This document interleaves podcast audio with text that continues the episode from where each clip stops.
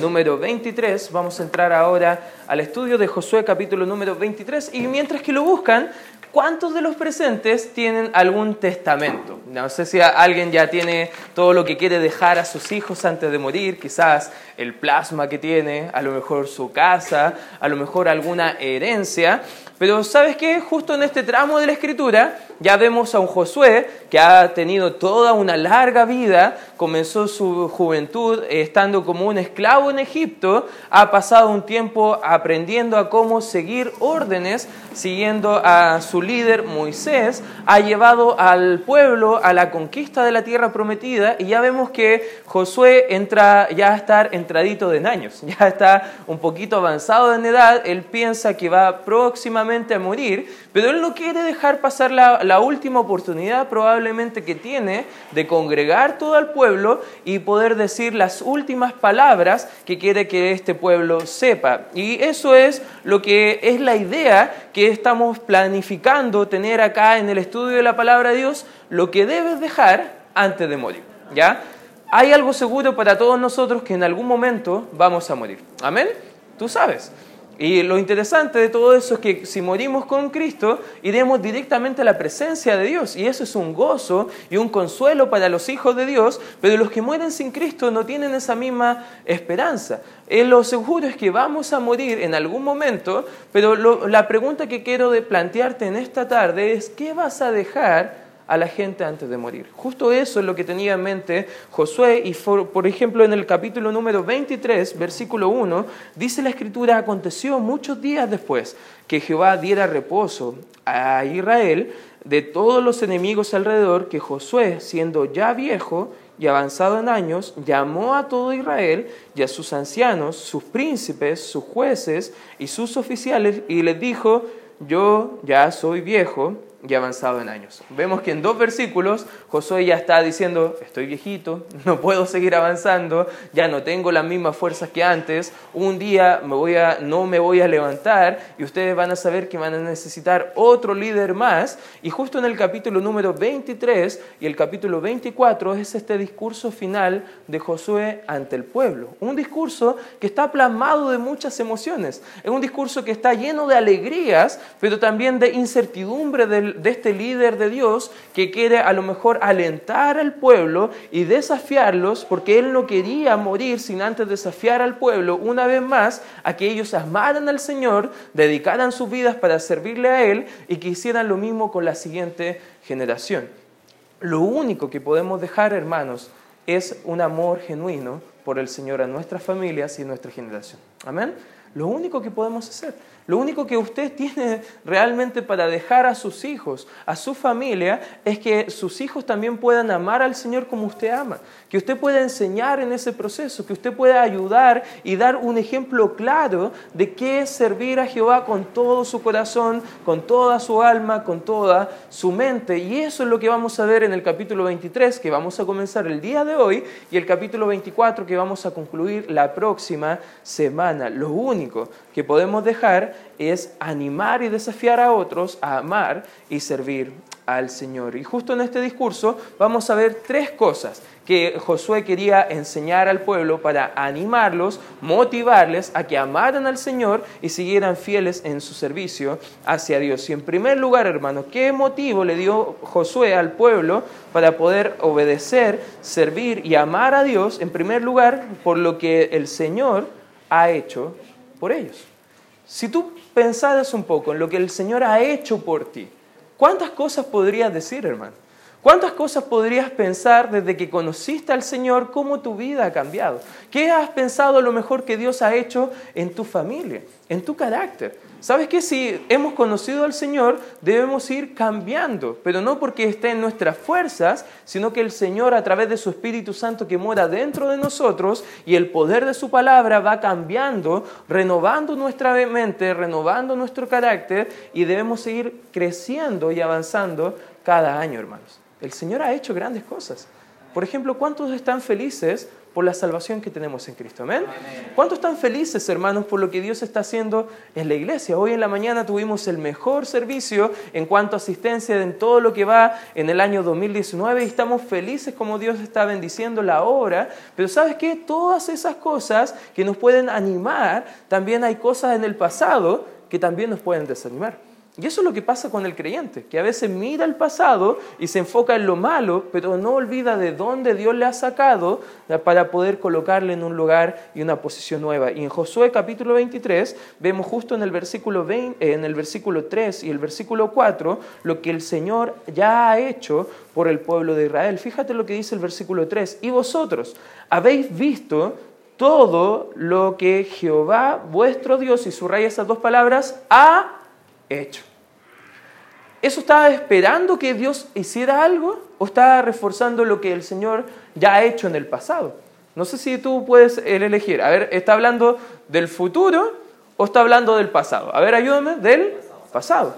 Está hablando de las victorias pasadas. Está hablando de las conquistas pasadas. Está hablando de cómo Dios les sacó de la esclavitud y ahora son libres para habitar en una tierra muchísimo mejor con Dios como su gobernador supremo, no ya un egipcio que era un faraón que pueda estar castigando injustificadamente a su pueblo, sino que en un trato de un Dios libertador, el Jehová de los ejércitos, que no iba a tener un trato injusto, sino que todo lo contrario, un trato de amor y misericordia. Y fíjate, con todas estas naciones por vuestra causa, porque Jehová vuestro Dios es quien ha peleado por vosotros. Vuelve a Josué a enfatizar que Dios ha peleado por el pueblo de Israel. Vuelve Josué a decir que en Dios es donde tenemos la victoria. En el versículo 4, he aquí os ha repartido por suertes en herencia para vuestras tribus estas naciones, así las destruirás como las que quedan desde el Jordán hasta el mar grande, hacia donde se pone el sol. ¿Sabes qué un estímulo que nos puede animar como hijos de Dios? Es lo que Dios ha hecho por nosotros. El salmista en el Salmo 42 dice que sacó nuestros pies del lodo cenagoso y puso nuestros pies sobre una peña, sobre una, piedra que está completamente simbolizando de donde Dios nos sacó de la suciedad del pecado a colocarnos en una posición firme y segura en Él. La Biblia enseña mucho acerca en el Nuevo Testamento de cuál es nuestra nueva posición en Cristo. Somos ahora hijos de Dios. Amén, hermanos. Antes no lo éramos. Ahora somos amigos de Dios. Antes éramos sus enemigos. Ahora podemos ser llamados amados de Dios. Antes estábamos en una posición de ira de Dios. Y sabes que si vemos en la Biblia todo lo que Dios ha hecho en nuestra vida espiritualmente hablando, solamente queda servirle. Amén. Solamente queda amarle a Él por lo que Él ha hecho por nosotros. Nosotros podemos amarle a Él porque Él nos amó primero. Nosotros podemos servirle a Él porque Él vino a buscar y salvar lo que se había perdido. Él vino no como un siervo a ser servido, sino que vino para dar su vida en rescate por muchos. Y lo que Dios ha hecho debe ser un estímulo para que nosotros podamos servirle de todo corazón, amarle y poder seguir sus mandamientos. No solamente lo que el Señor ha hecho, pero también vamos a ver lo que el Señor ha dicho a su pueblo. Y ese es el segundo principio, lo que el Señor te ha dicho, hermano lo que el Señor ha dicho a ti. ¿Sabes qué? En la escritura, en el versículo 5, vemos en, la escritura en Josué 5, perdón, 23, 5, y Jehová vuestro Dios las echará de delante de vosotros, hablando de las naciones gentiles, y las arrojará de vuestra presencia, y vosotros poseeréis sus tierras, como Jehová vuestro Dios os ha, ¿qué dice? Dicho. El Señor ya lo prometió. El Señor ya lo dijo muchos años antes, no solamente a Josué, sino que lo dijo también a Moisés. Y sabes que el Señor lo que dice en su palabra lo cumple, porque Dios no es mentiroso. Amén, hermanos. El Señor cumple su palabra. Versículo 6, eh, esforzaos pues mucho en guardar y hacer todo, y subraya esa frase, hermano, por favor, en tu Biblia, todo lo que está escrito en el libro de la ley de Moisés, sin apartados de ella, ni a diestra ni a siniestra, para que no mezcléis eh, con estas naciones que han quedado con vosotros, ni hagáis mención, ni juréis en el nombre de sus dioses, ni los sirváis, ni os inclinéis a ellos, más a Jehová vuestro Dios seguiréis, como habéis hecho hasta hoy. Pues ha arrojado Jehová delante de vosotros grandes y fuertes naciones, Y hasta ahora hoy nadie ha podido resistir delante de vuestro rostro. Un varón de vosotros perseguirá a mil, porque Jehová vuestro Dios es quien pelea por vosotros como él os, ¿qué dice? Dijo. ¿Te das cuenta del énfasis que está dando la Escritura en este tramo? De lo que el Señor ha dicho, de lo que el Señor hará, porque Él es fiel en cumplir abiertamente lo que Él ya ha prometido. Seguir la palabra de Dios es el secreto del éxito para el cristiano, hermanos. No hay éxito fuera de ver lo que dice la palabra de Dios. No hay éxito, hermano, fuera de lo que el Señor ya ha dejado claramente escrito. El cristiano que quiere amar al Señor de todo corazón debe guardar su palabra. Fíjate lo que dice en el libro de Juan. Acompáñame por favor ahí a Juan capítulo 14, versículo 15. Juan capítulo 14, versículo 15. Dice la escritura, si me amáis, fíjate, guardad mis mandamientos. La idea del guardar, como hemos dicho en varias ocasiones, no tiene que ver con cerrar la Biblia y esconderla en un cajón. No tiene nada que ver con eso. Tampoco tiene que ver con abrirla en algún salmo específico, como el 90, y tenerlo ahí encima de la mesa. No tiene que ver con esas cosas que el mundo hace, hermano. Tiene con la idea de obedecer la palabra de Dios, de buscar entenderla y poder aplicarla a nuestra vida. Eso es lo que está diciendo Dios para nosotros, es seguir la palabra de Dios y también debe ayudarnos a poder ver victorias de otros, pecados confesados que nosotros necesitamos entender claramente la Biblia. A veces yendo a la Biblia te puedes dar cuenta que hay cosas que debemos cambiar. Amén. La Biblia es un espejo. Sabes que el espejo no te lava, pero el espejo te muestra qué está mal en tu cara o en tu pelo. Por lo menos en mi, en mi caso siempre hay algo malo con mi pelo y ahí el espejo me puede ir ayudando a entender quizás hay un pelito parado o algo por el estilo que necesita corrección. Y la palabra de Dios es el espejo a nuestra alma que nos ayuda a ver en qué estamos mal. Y esa es la palabra la que nos va a ayudar. Alguien dijo una vez que la Biblia nos alejará del pecado o el pecado nos alejará de la Biblia. Y aquí Josué entendía esa verdad entendía que nosotros, para poder seguir siendo victoriosos, lo que estamos dejando a nuestros hijos es un amor y una devoción también por la palabra de Dios.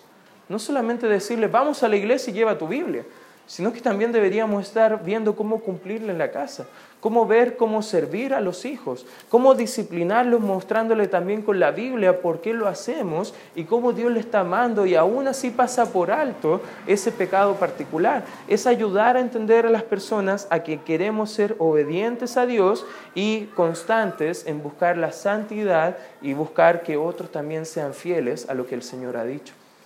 Hermanos, busca en la Biblia las cosas que ha dicho claramente para nosotros. Busca en la Biblia lo que ha dicho claramente para tu propia vida. Y te va a sorprender lo que Dios puede hacer en tu vida. Te puede sorprender lo que Dios puede hacer en la vida de tus hijos o de tus nietos, hermano. Porque sabes que algunos creen que son demasiado jóvenes para seguir a Dios. Otros creen que son demasiado adultos para servir a Dios. Pero la verdad no hay una edad establecida, como hemos visto en este mismo libro, para seguir a Dios. Caleb era viejo, ¿Y qué dijo? Denme la oportunidad de poder demostrar que Dios sigue siendo Dios. Y estos jóvenes, años atrás, siendo jóvenes, también hicieron grandes cosas para el Señor. Hermano, hermana, joven presente, no pongas excusa para seguir la palabra de Dios. Amén. No digas que cuando salgas del colegio lo vas a hacer. No digas que cuando te cases lo vas a hacer.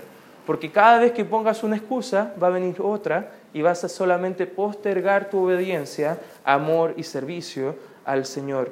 Dentro de las consecuencias que vemos acá en Josué de seguir la palabra fielmente a Dios, es todas las consecuencias que iban a tener por todo lo contrario, de no obedecer la palabra de Dios. Y el libro siguiente, eh, jueces, vas a darte cuenta por qué ellos estaban eh, una nación viniendo a su vida y otra nación y otra nación, porque al final ellos no fueron fieles en cumplir estas cosas que Dios había dicho a su vida. Hermano, la Biblia o te quebranta para apartarte del pecado, o el pecado te aparta de la Biblia para quebrantarte delante del Señor. ¿Sabes qué? Nuestras vidas deben estar a cuenta con el Señor, siendo fieles a ella. Porque si no, va a llegar un momento que tu pecado te va a quebrantar a ti. La Biblia nos da advertencias no para nuestra prohibición, sino para nuestra advertencia de poder vivir en santidad, porque el pecado nos va a lastimar, hermanos. Y Dios nos ama tanto que quiere evitarnos ese sufrimiento. Por eso debemos seguir lo que dice la Biblia. Debemos seguir los consejos de la palabra de Dios que vengan de la Biblia. Nuestros corazones y nuestras mentes deben estar centrados en el Dios verdadero que enseña la palabra de Dios y apartarnos de todas las consecuencias que puede tener la Biblia. Lo interesante es que Dios nos ha dado 66 libros para leer. Y si te hago la, la pregunta, ¿cuál de esos 66 estás leyendo ahora? ¿Cuál de esos 66 estás leyendo en tu casa de forma regular? ¿Cuántos de esos 66 estás tomando tiempo para estudiarlos y ver lo que Dios está diciendo a tu vida? Hermano, nunca podremos dejar de enfatizar lo que Dios quiere hacer en nuestras vidas a través de su palabra. Por eso damos énfasis en la predicación, por eso damos énfasis en la enseñanza de la palabra, porque solo la palabra también a través del Espíritu Santo puede cambiar nuestras almas. No solo eso, hermanos, sino que la idea viene también de la mano. En tercer lugar, también algo que nos debe animar a obedecer, amar y servir al Señor. También en tercer lugar, lo que el Señor puede hacer si no lo haces. Lo que el Señor hará por ti si no cumples su palabra, si te apartas de Él, si no le amas de todo tu corazón. Fíjate lo que dice el versículo número 11. Lo tienes ahí en, Josué 23. Fíjate lo que dice, guardad pues con diligencia vuestras almas para que améis a Jehová vuestro Dios. ¿Por qué? Y aquí la Biblia siempre cuando daba un mandato, también nos explica el por qué da ese mandato. Y en el, en el 12 dice, porque si os apartareis y os uniereis a lo que resta de las naciones que han quedado con vosotros, y si concertaréis con ellas matrimonios, mezclándoos con ellas y ellas con vosotros, sabed que Jehová vuestro Dios no arrojará más a estas naciones de delante de vosotros, sino que os serán por lazo. La idea de la disciplina, la corrección, serán por lazo, por tropiezo, por azote para vuestros costados y por espinas para vuestros ojos, hasta que perezcáis de esta buena tierra que Jehová vuestro Dios os ha dado. Y aquí que yo estoy, para, estoy para entrar hoy por el camino de toda la tierra. Reconoced pues con todo vuestro corazón y con toda vuestra alma que no nos ha faltado una palabra de todas las buenas palabras que Jehová vuestro Dios ha dicho de vosotros, todas os han acontecido, no ha faltado ninguna de ellas. Pero así, como ha venido sobre vosotros toda palabra buena que Jehová vuestro Dios os ha dicho, también traerá eh, Jehová sobre vosotros toda palabra mala hasta que hasta destruidos, perdón, de sobre la buena tierra que Jehová vuestro Dios os ha dado. Si tropezareis el, eh, tropezaréis el pacto de Jehová vuestro Dios que él os ha mandado, yendo y honrando a dioses ajenos e inclinándoos a ellos, entonces la ira de Jehová se encenderá contra vosotros y pereceréis prontamente de esta buena tierra que Él os ha dado. ¿Te das cuenta de la advertencia que está dando el Señor acá? Está diciendo, ¿sabes qué? Siempre Dios ha puesto el camino de bendición y el camino de maldición. En Deuteronomio ya ilustraba esa verdad.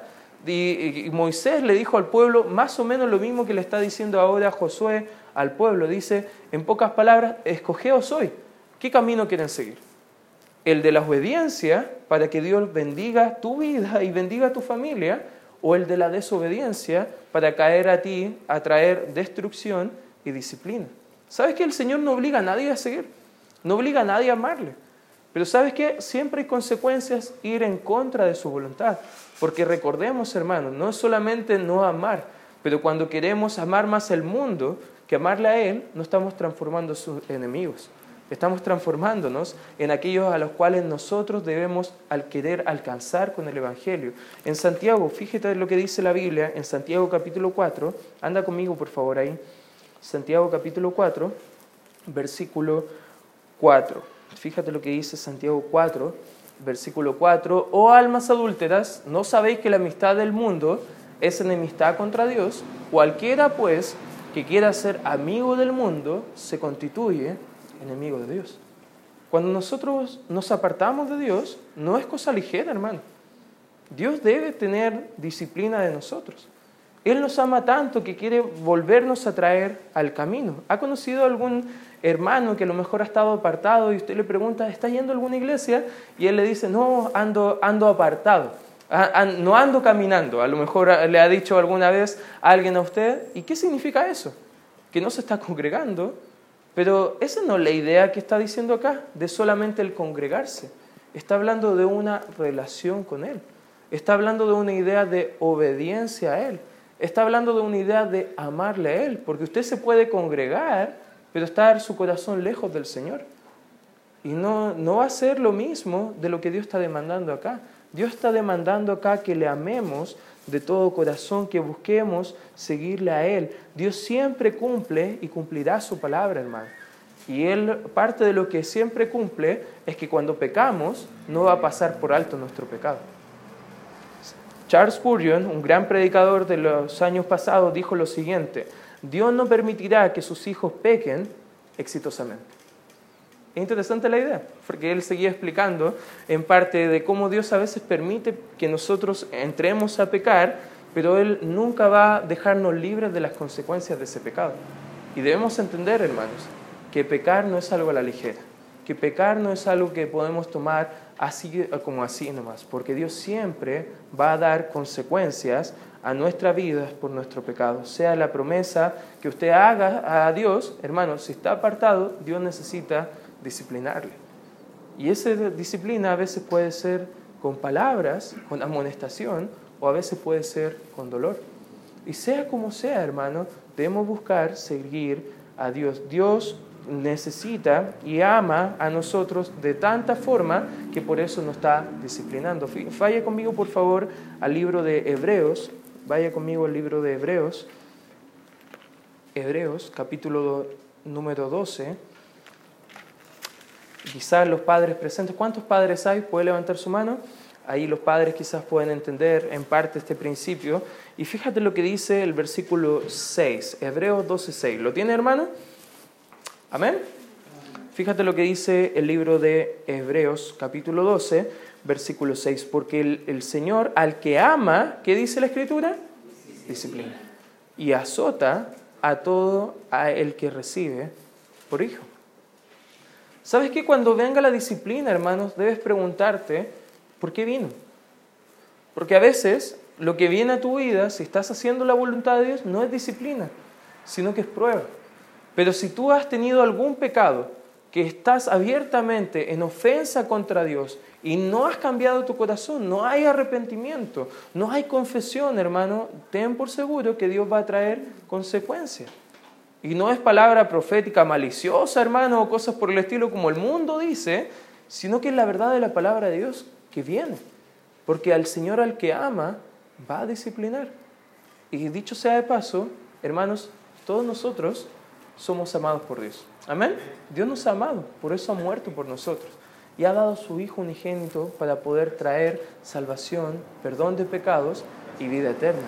Y hermanos, debemos entender que por amor a Él vamos a apartarnos de todo lo que a Él le llevó a la cruz. Amén, hermanos. A veces amamos tanto el pecado que nos olvidamos que ese pecado fue lo que hizo quebrantar a Cristo en la cruz. Que ese fue el pecado que cargó Cristo en sus hombros cuando Él llevó el madero. Y la verdad, hermanos, si vamos creciendo en conocimiento de la Biblia, debemos estar buscando aborrecer el pecado en nuestras vidas. Acompáñenme, por favor, al libro de Salmos, Salmos capítulo 101, Salmos capítulo 101. Fíjate lo que dice el versículo 3. Dice la escritura, no pondré delante de mis ojos cosa injusta. Aborrezco la obra de los que se desvían, ninguno de ellos se acercará a mí. ¿Sabes lo que dice el salmista? Que el pecado es tan desagradable para él que incluso llega a aborrecerlo. Y no solamente aborrecer el pecado, pero también aborrecer a las personas que se deleitan en practicar ese tipo de pecado. Hermano, el creyente no debe estar mezclándose con el mundo para hacer las cosas del mundo. El creyente no debe estar uniéndose en yugo desigual con los incrédulos, como dice en 2 de Corintios capítulo 6, versículo 14. Hermano, Amós 3.3 nos dice, andarán juntos si no estuvieran de acuerdo. Hermano, el creyente en qué está de acuerdo con el mundo. La filosofía del mundo es completamente contraria a Dios. Las prácticas del mundo son completamente contrarias al Señor. Hermano, el mundo está enseñando a nuestros hijos a aborrecer al Señor. Y nosotros, antes de morir, quizás estamos yendo en un camino súper pasivo y nunca enseñando a nuestros hijos realmente a amar al Señor. Nunca realmente enseñando a nuestros hijos a pensar como el Señor piensa. Nunca enseñando a nuestros hijos que cada, cada acción que tengan hacia Dios va a traer consecuencias a su vida. Y hermanos, debemos estar buscando enseñar a nuestros hijos de esa forma. Debemos ayudarles, amarles, corregirles con amor, pero por sobre todo enseñarles que Dios es paciente para con nosotros, que Él no quiere que nadie perezca, dice la Escritura, sino que todos procedan al arrepentimiento. Dios dice la Biblia que pasa por alto en su misericordia los pecados pasados nuestros, hermanos. Y Dios eso hace con las personas que se arrepienten y van a Él. Pero las personas que no, claramente la Biblia deja en claro que va a haber consecuencias para ello. La Biblia enseña, y quizás algunas aplicaciones para ir terminando, por ejemplo, vamos al libro de Josué nuevamente, al capítulo número 23, y vemos, por ejemplo, en el versículo 6, dice la Escritura, esforzaos pues mucho, y subraya esta frase, en guardar y hacer la palabra de Dios. Una aplicación, hermanos, que podemos tomar de este tramo de la Escritura que acabamos de leer, hermanos, ¿cómo está tu actitud en obedecer la Biblia? ¿Cómo está tu actitud y la de tus hijos en cuanto a Dios? ¿Estamos siguiendo lo que entendemos de la palabra de Dios? o tenemos una actitud abierta de rebeldía. Hermano, le animo, guarde la palabra de Dios, hágala en su vida. Fíjese lo que dice el versículo número 8, más a Jehová vuestro Dios seguiréis. Y subraya esa palabra, seguiréis. Animémonos, hermanos, a seguir contando. Animémonos, hermanos, a seguir fieles al Señor. Amén. Si ve a algún hermano que está deslizándose, que está apartándose de la comunión, hermano, en nuestra labor como iglesia, como hermanos en Cristo, a estimularnos al amor y las buenas obras, animando a no dejar de congregarse, como algunos tienen por costumbre, enseña la Escritura. Tanto más, porque vemos que el día del Señor se acerca. Y sabes que Dios viene a, a juzgar a las naciones incrédulas, no al creyente. Pero qué triste será que el día que venga el Señor, muchos de nosotros quizás estemos apartados aquel día. Que Dios no nos tenga en esa, en esa situación, más bien, hermanos, animémonos, sigamos fieles al Señor, sigamos constantes y animemos a otros a estar aferrados al Señor. Y fíjate lo que dice el versículo 11, una tercera aplicación que podemos ver en este texto, dice, guardaos pues con diligencia vuestras almas, para que, y subraya esta frase, améis a Jehová vuestro Dios. Una persona le preguntó al Señor Jesucristo, ¿cómo puedo yo cumplir toda la ley? ¿Cómo puedo yo cumplir todo el Antiguo Testamento? ¿Cómo lo resumirías tú, Señor Jesucristo? ¿Sabes lo que dijo el Señor? Ama a Dios con todo. Tu mente, tu corazón, tus palabras, toda tu voluntad, todo lo que estás haciendo. Y el segundo, hace con otro lo mismo. Ámales, cuídales, ayúdales. Ten pensamientos de amor hacia ellos. ¿Sabes que hay gente que a lo mejor ha llegado a tu vida que te ha lastimado? Hermano, ámales de todas formas. Porque si les amas, estás amando al Señor. Y eso es lo que Dios quiere de nosotros. Dios quiere que nos amemos con un amor incondicional, un amor ágape, ese amor que está puesto en nuestras vidas con la intención, un compromiso fuerte por el bienestar del otro, sin importar lo que Él me ha hecho en mi vida, hermano. Yo hoy eso te quiero animar, hermano. ¿Sabes qué? Tenemos una generación que impactar. ¿Qué estamos haciendo, hermano? ¿Estamos siguiendo fieles la palabra de Dios? ¿Estamos animando a nuestros hijos a amar y servir al Señor? Hemos visto hoy tres motivaciones. Uno, quizás la motivación menos que nos gusta, la disciplina. ¿Cuántos de los presentes les gustaría que Dios disciplinara a sus hijos? Si es necesario, debemos orar también por eso. Amén. Porque el Señor le va a disciplinar con amor. Pero hagamos todo lo posible para que estén a cuenta con el Señor. Dios ha hecho maravillas en nuestra vida, amén hermanos. Es un estímulo suficiente. Amemos al Señor, sirvámosle a Él, Hemos visto que en su palabra Dios va a cumplir lo que prometió. Amén. Debe ser un estímulo. Dice la Escritura, y quiero acabar con esto, y acompáñame al libro de Primera de Corintios, capítulo 15. Vaya conmigo, por favor, al libro de Primera de Corintios, capítulo 15. Fíjese lo que dice la Escritura. Sé que ya lo dije antes en, esta enseñanza, pero ahora sí que sí. Versículo 57 dices, más gracias sean dadas a Dios que nos da la victoria por medio de nuestro Señor Jesucristo.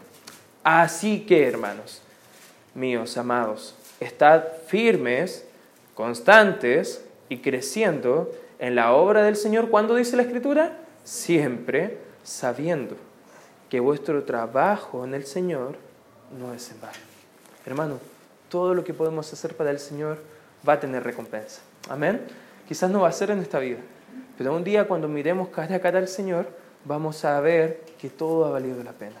Todos los tiempos que nos hemos congregado, todos los tiempos que hemos servido, todos los tiempos que a lo mejor hemos sido vituperados por el nombre de Cristo, vamos a ver en el cielo que toda y cada una de las cosas ha valido la pena. Y eso debe ser una motivación para nosotros en querer involucrarnos, servir y seguir fieles al Señor. Y hoy te quiero animar, hermano, a que ames al Señor con todo el corazón y que busques servir también a Dios en donde Dios te quiera poner acá en el servicio de la obra. Vamos a orar. Gracias Padre por este tiempo estudiando tu palabra.